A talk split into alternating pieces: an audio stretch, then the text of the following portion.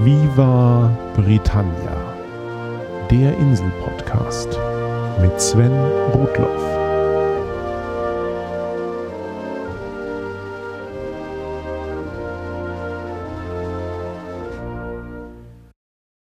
Herzlich willkommen zu Folge 58 von Viva Britannia, dem Podcast über Großbritannien und die Briten.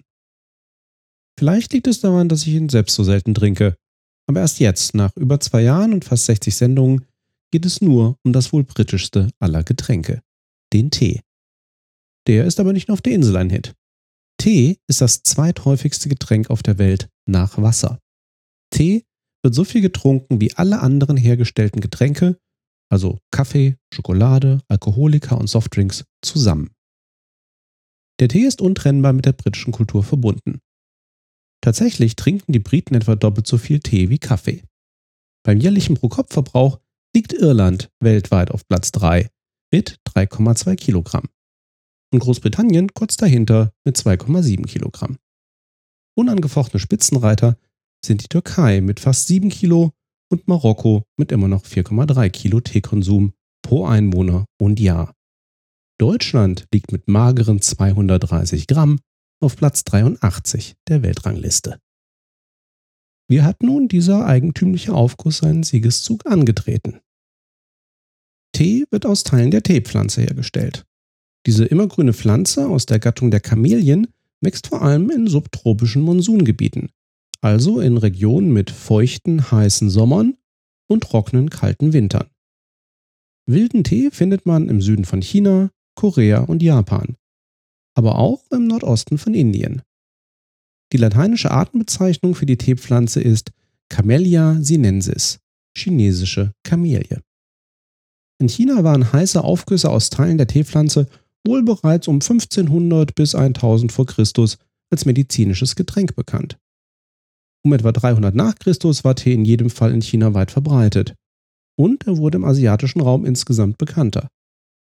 Wie gesagt, wachsen wilde Teepflanzen auch im indischen Himalaya, aber von hier aus wurde er offensichtlich nicht weiter verbreitet.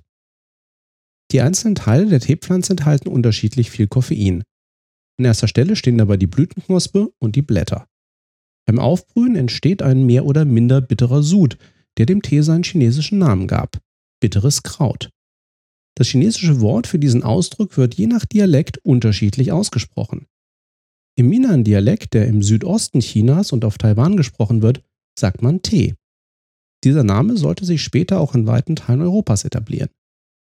Die mehr nordchinesische Aussprache, Cha oder Chai, gelangte vor allem nach Korea und Japan, aber auf dem Landweg auch nach Persien, was man heute noch an den Wörtern für Tee in den Sprachen des Nahen Ostens merkt. Nach Europa kam das Getränk Tee dann über portugiesische Missionare und Händler im 16. Jahrhundert. Um 1660 wird es erstmals in London erwähnt, unter anderem von unserem alten Bekannten Samuel Pepys. In seinem Tagebuch schreibt er erst davon, wie er dieses China-Getränk, das Cha oder Tee genannt wird, probiert. Und einige Jahre später ist es offensichtlich schon eines seiner festen Entspannungsrituale. 1662 hält der Tee auch am britischen Hof Einzug. Die neue Gattin von König Charles II., Katharina von Braganza, ist eine portugiesische Prinzessin. Und sie hat beim Anzug in den Palast gleich eine Kiste Tee mit im Gepäck. Das fernöstliche Getränk, am liebsten gleich passend aus feinen chinesischen Porzellanschälchen getrunken, wird zum Renner in der vornehmen Gesellschaft. In den folgenden Jahren wird immer mehr chinesischer Tee auf der Insel eingeführt und er wird zum Massenphänomen. 1706 wurde der erste bekannte öffentliche Tea Room Großbritanniens eröffnet, und zwar von einem gewissen Thomas Twining, der ein Kaffeehaus in Nummer 216 am Strand in London übernimmt und bald nur noch Tee verkauft. Mehr als 300 Jahre später gibt es das Geschäft immer noch an der gleichen Stelle. Es ist damit der älteste Gewerbesteuerzahler der Stadt. Auch das Logo des königlichen Teehoflieferanten Twinings, das 1787 entworfen wurde, ist noch immer unverändert im Gebrauch und damit ebenfalls Rekordhalter. Auch wenn die Marke seit den 1960ern zum Lebensmittelkonzern Associated British Foods gehört. Thomas Twining arbeitete ursprünglich für die East India Company, von der ich bereits in Folge 39 von Via Britannia ausführlich gesprochen hatte. Über 200 Jahre lang Von 1698 bis 1833 wurde offiziell jeglicher Tee auf der Insel nur von der East India Company und nur aus China eingeführt. Die East India Company zahlte für dieses Privileg lange Zeit eine Einfuhrsteuer von 25 Prozent. Und dann wurden noch nationale Steuern erhoben. Das machte den legalen Tee auf der Insel entsprechend teuer. Und auch in den britischen Kolonien, denn die durften ihren Tee wiederum nur auf dem Umweg über London beziehen. In der Folge blühte der Schmuggel von Tee. Vor allem über die Niederlande, wo keine Steuern auf den von der niederländischen Ostindien-Kompanie eingeführten Tee erhoben wurden, kam geschmuggelter Tee nach England und in die Kolonien, besonders nach Nordamerika. Und genau an diesem Umstand entzündete sich Ende des 18. Jahrhunderts ein historischer Konflikt. Da eskalierte die Situation zwischen Großbritannien und seinen amerikanischen Kolonien. Ab 1767 erhob der britische Schatzmeister Charles Townshend eine Reihe von neuen Abgaben nur in den Kolonien, unter anderem um die dort stationierten britischen Beamten zu bezahlen. Die Kolonisten waren aber gar nicht davon begeistert, von einer Regierung im fernen London besonders besteuert zu werden, ohne dass sie diese Regierung gewählt hatten. No taxation without representation war das Schlagwort, keine Besteuerung ohne Vertretung. Die Widerstände der Kolonien führten in den folgenden Jahren unter anderem zu einer Besetzung von Boston durch die britische Armee und das sogenannte Massaker von Boston im Jahr 1770, bei dem britische Soldaten fünf Zivilisten töteten und sechs weitere verletzten. Später im gleichen Jahr ließ man dann die sogenannten Townsend-Steuern auch wieder fallen. Nur nicht die spezielle Steuer für Tee. Drei Jahre später stand die East India Company kurz vor dem Bankrott. Ihre Lagerhäuser für Tee in London quollen über, weil niemand die teure Ware kaufen wollte.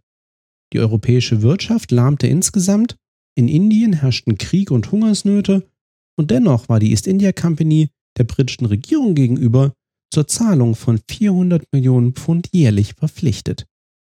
Die Regierung sah ein, dass man handeln musste und bereitete ein neues Gesetz für den Teehandel vor. Im sogenannten Tea Act von 1773 senkte man zum einen die Teesteuern in Großbritannien, um den inländischen Verkauf anzukurbeln. Zum anderen erlaubte man der East India Company, Tee endlich auch direkt in die Kolonien zu liefern und hierfür die 25% Direktsteuer nicht zu zahlen. Einige Politiker forderten bei dieser Gelegenheit, die Townsend-Steuer auf Tee für die Kolonien gleich mit abzuschaffen. Aber der damalige Premierminister Lord Frederick North beharrte darauf, seine Macht gegenüber den Kolonien demonstrieren zu wollen. Es blieb also bei der Sondersteuer. So sorgte der Tea Act von 1773 zwar dafür, dass legaler Tee sowohl auf der Insel als auch in den Kolonien günstiger wurde als geschmuggelter Tee, aber die Kolonisten mussten mit dem günstigen Tee weiterhin die Kröte der Zwangsbesteuerung schlucken. In Boston führte das zu der später als Boston Tea Party bezeichneten Episode. In anderen Hafenstädten an der amerikanischen Ostküste versuchte man auch in Boston, Schiffe daran zu hindern, ihren, nach Meinung der Kolonisten, illegal besteuerten Tee überhaupt zu entladen. In allen anderen Fällen hatten die Kolonisten gegen den Willen ihrer Lokalregierung die Schiffsführer davon überzeugt, einfach samt ihrer Ware wieder umzukehren. In Boston war Gouverneur Thomas Hutchinson jedoch nicht nur ein britischer Hardliner, sondern auch geschäftlich mit dem Teeimport verbunden. Und so wollte er ein Exempel statuieren. Nach britischem Gesetz mussten angelandete Schiffe innerhalb von drei Wochen die notwendigen Steuern bezahlen. Oder ihre Ware wurde einfach konfisziert. Tausende Bostoner protestierten gegen die Einfuhr des Tees. Und sie hinderten die Schiffe daran, ihre Ladung zu löschen. Die Kapitäne wollten den Konflikt auch gerne so lösen wie ihre Kollegen in den anderen Städten und einfach wieder auslaufen. Aber das verbat ihnen der Gouverneur. Selbst dann sollten sie die Townshend-Steuer zahlen. Am letzten Tag der dreiwöchigen Frist, dem 16. Dezember 1773, stürmten etwa 100 zum Teil als Indianer verkleidete Protestler die drei Schiffe und warfen deren gesamte Ladung Tee, insgesamt über 300 Kisten, einfach ins Hafenbecken. Damit war der Besteuerung die Grundlage entzogen und es war ein deutliches Signal an die ungeliebte britische Regierung. Premierminister North reagierte prompt, er ließ den Hafen von Boston schließen und man erließ eine Reihe von Strafgesetzen gegen die Kolonie Massachusetts. Die ganze Situation eskalierte weiter, 1775 begann der amerikanische Unabhängigkeitskrieg und 1776 wurde die amerikanische Unabhängigkeitserklärung unterschrieben. Nicht nur wegen Tee, aber auch wegen Tee.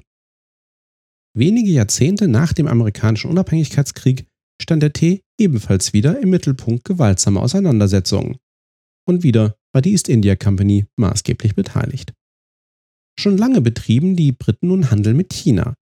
Sie waren besonders an Tee, Seide und Porzellan interessiert. Die Chinesen hatten im Gegenzug aber kaum Interesse an westlichen Gütern. Sie wollten vor allem Silber für ihre Waren.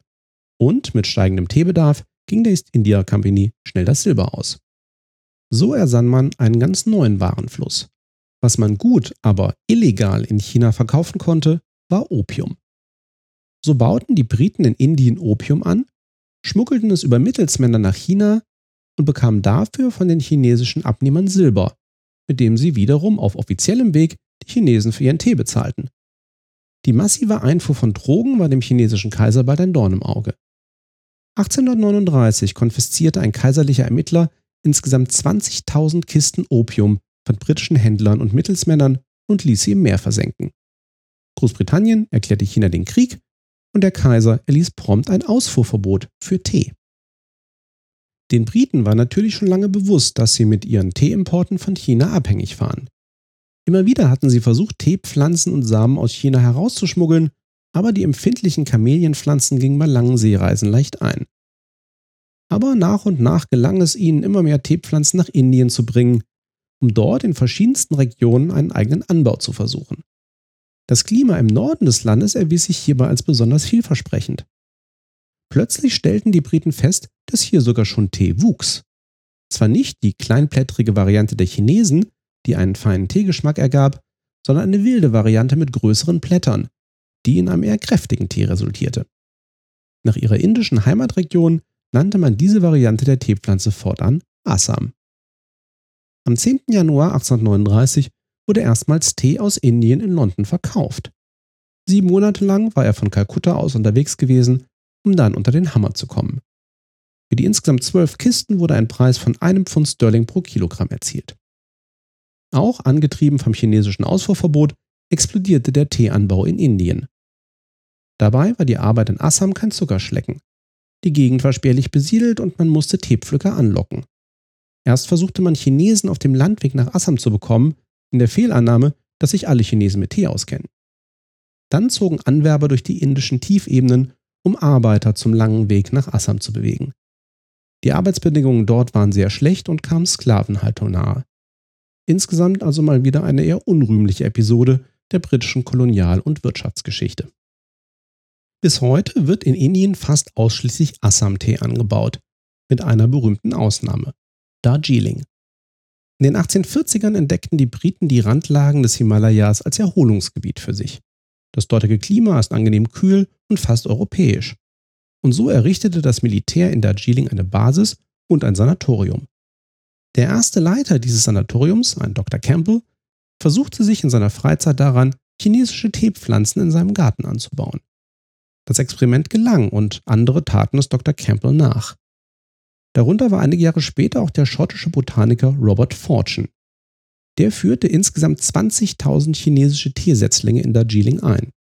Die meisten von seinen Originalpflanzen gingen letztlich zwar doch noch ein, aber Fortune brachte von seinen jahrelangen Undercover-Studien in China auch viel Wissen und einige chinesische Teeexperten mit. Sie machten indischen und vor allem den in Darjeeling angebauten Tee zu der eigenständigen Besonderheit, die wir heute kennen. Denn das Anbauen von Tee ist nur der erste Schritt. Er muss auch sorgfältig weiter verarbeitet werden. Two Leaves and the Bud ist das Motto hochwertiger Tees. Zwei Blättchen und die Knospe. Diese besten und koffeinhaltigsten Teile einer Teepflanze nennt man auch Tips, also Spitzen. Je nach Teesorte und Region kann man von der gleichen Pflanze jedes Jahr mehrmals diese Spitzen abpflücken, wobei die erste Blüte, der First Flush, als die beste Ernte gilt. Aus späteren Ernten und anderen Teilen der Teepflanze wird Tee niedrigerer Qualität produziert. Direkt nach der Ernte beginnen die gepflückten Pflanzenteile zu welken und spezielle Enzyme bauen in Verbindung mit Sauerstoff das in ihnen enthaltene Chlorophyll ab, die Blätter werden dunkler und Tannine werden freigesetzt. Der Geschmack des Tees wird kräftiger und tendenziell bitterer. Durch eine dosierte Erhitzung können die Enzyme aber zerstört und der beschriebene Oxidationsprozess aufgehalten werden. Aus der Art und Weise, wie die gepflückten Teespitzen behandelt werden, ergeben sich so unterschiedliche Teearten. Klassischer weißer und grüner Tee wird früh nach dem Pflücken erhitzt, um die Oxidation zu verhindern. Wulong ist teilweise oxidiert und Schwarztee ist vollständig oxidiert und damit am kräftigsten.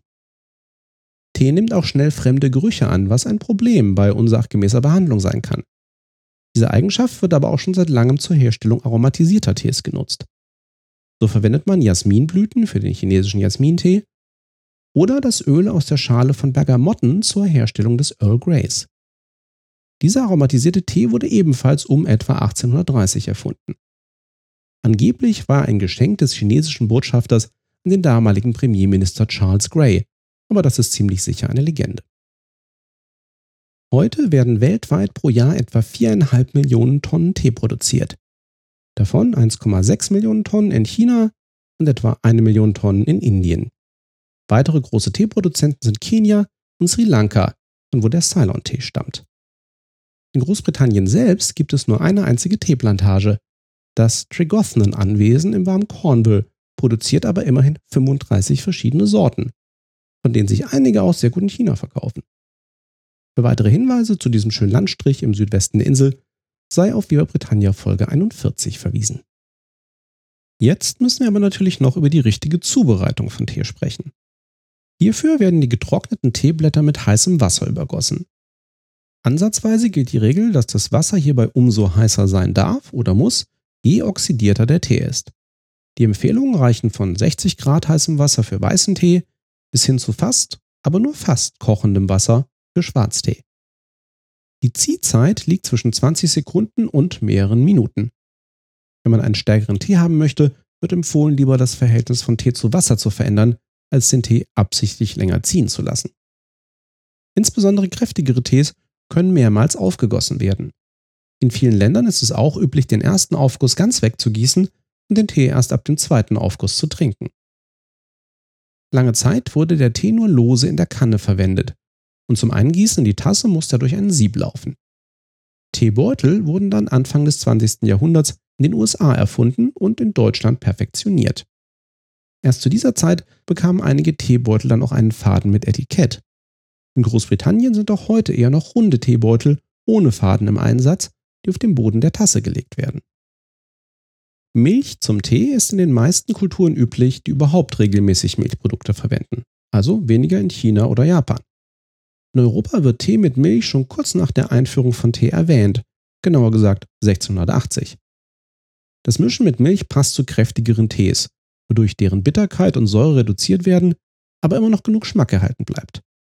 Das gilt nicht nur für den bekannten Ostfriesentee, sondern auch den English Breakfast Tea. Dieser Name für eine sehr kräftige Teemischung stammt aber gar nicht von der Insel, sondern wurde ab 1850 in den USA erfunden, um den Verkauf von Tee anzukurbeln. Es gibt wahrscheinlich schon seit Jahrhunderten andauernde Diskussionen, ob Milch bereits zum Wasser gegeben werden soll, bevor der Tee darin zieht, oder erst zum fertig gezogenen Tee. Natürlich hat man grundsätzlich eine bessere Kontrolle über das Ergebnis, wenn man die Milch erst später dazu gibt. Dann stellt sich aber auch gleich die Anschlussfrage, ob erst die Milch in die Tasse kommt oder erst der Tee. Ich persönlich gebe auch hier die Milch lieber zum Schluss zum Tee. Einer Theorie zufolge war es früher vor allem auch deshalb angebracht, erst Milch in die Tasse zu geben, weil Porzellan je nach seiner Qualität beim Einfüllen sehr heißen Tees schon mal springen kann. Wenn der Tee in der Tasse auf Milch trifft, wird er gleich abgekühlt, sodass dieser potenzielle Materialfehler vermieden werden kann. Starker Tee mit Milch und Zucker wird in England übrigens auch als Builders Tea bezeichnet, also als Bauarbeitertee. So wie im Londoner Regency Café zu bekommen ist, das ich in Folge 55 erwähnt hatte. Kommen wir zum Schluss noch einmal auf Teemarken. Twinings als britische Traditionsmarke hatte ich bereits erwähnt. Die bekannteste und meistverkaufte Teemarke in Großbritannien ist aber PG Tips. Bei der Gründung 1930 in Manchester hieß das Produkt noch Digestive, weil man Tee verdauungsfördernde Wirkung nachsagte. Diese Behauptung wurde irgendwann aber vom Verbraucherschutz unterbunden. Und so kam man langsam von Pre-Digestive Tea über Pre-Gest Tea zu PG Tea. Das dann noch hinzugekommene Tipps sollte darauf hinweisen, dass PG für seinen Tee eben nur die guten Spitzen der Teepflanzen verwendet. Tatsächlich besteht PG Tips im Gegensatz zu vielen anderen Teemischungen fast ausschließlich aus hochwertigen chinesischen und indischen Tees, die im Stammhaus in Manchester zu Mischungen zusammengestellt werden. Je nach Saison werden 12 bis 35 verschiedene Tees verwendet, um die Standardmischung Nummer 777 zu produzieren. Seit 1985 gibt es PG Tips nicht nur lose, sondern auch in Teebeuteln. Und 1996 führte man eine revolutionäre Teebeutelvariante in Tetraederform ein, die ein besseres Ziehen des Tees erlauben soll. Geometrisch etwas inkorrekt werden diese Beutel auch als Pyramid Bags vermarktet. Überhaupt entdeckte PG Tips früh die Werbung für sich. Nach dem Zweiten Weltkrieg war die Marke noch die Nummer 4 im britischen Markt. Dann begann man Fernsehspots mit der Tips Family zu produzieren. Eine Gruppe von Schimpansen in menschlicher Kleidung, meist gesprochen von bekannten Schauspielern wie Peter Sellers. Innerhalb von zwei Jahren wurde PG Tips Marktführer auf der Insel. Und die Tips Family hielt sich als Werbeikone bis ins Jahr 2002. Dann wurden die Schimpansen durch die T-Birds ersetzt, eine Wohngemeinschaft von Vögeln aus Knetmasse, animiert von Artman Animations, der Produktionsfirma hinter Wallace Gromit und Sean dem Schaf. Ein paar Jahre später, als ich gerade auf der Insel gelandet war, waren es dann der Komiker Johnny Vegas und der Stoffaffe Monkey, die Werbung für PG Tips machten. All dieser Werbung zum Trotz, die Verkaufszahlen von schwarzem Tee, aber auch von Kaffee sind auf der Insel in den letzten Jahren gesunken. Viele Briten sind zunehmend auf grünen Tee, Früchte- und Kräutertees umgestiegen. Aber Tee ist es ja nach wie vor. Damit soll für heute Schluss sein. Mir bleibt nur noch meinem bekannten und treuen Hörer Tim Bernhard Rust zu danken, der mich zum Thema Tee wieder einmal auf eine Folge der WDR 5 Sendung Zeitzeichen als wertvolle Quelle hinwies. Die Zeitzeichensendung vom 10. Januar 2014 unter Federführung von Martina Meissner behandelte die Geschichte von vor allem indischem Tee. Den Link dazu findet ihr wie immer auch im Blog-Eintrag zu dieser Sendung auf vivabritannia.de. In der nächsten Folge bin ich wieder einmal vor Ort auf der Insel unterwegs. Und zwar in der Heimatstadt von PG Tips in Manchester. Bis dahin, thanks for listening, cheers and bye bye.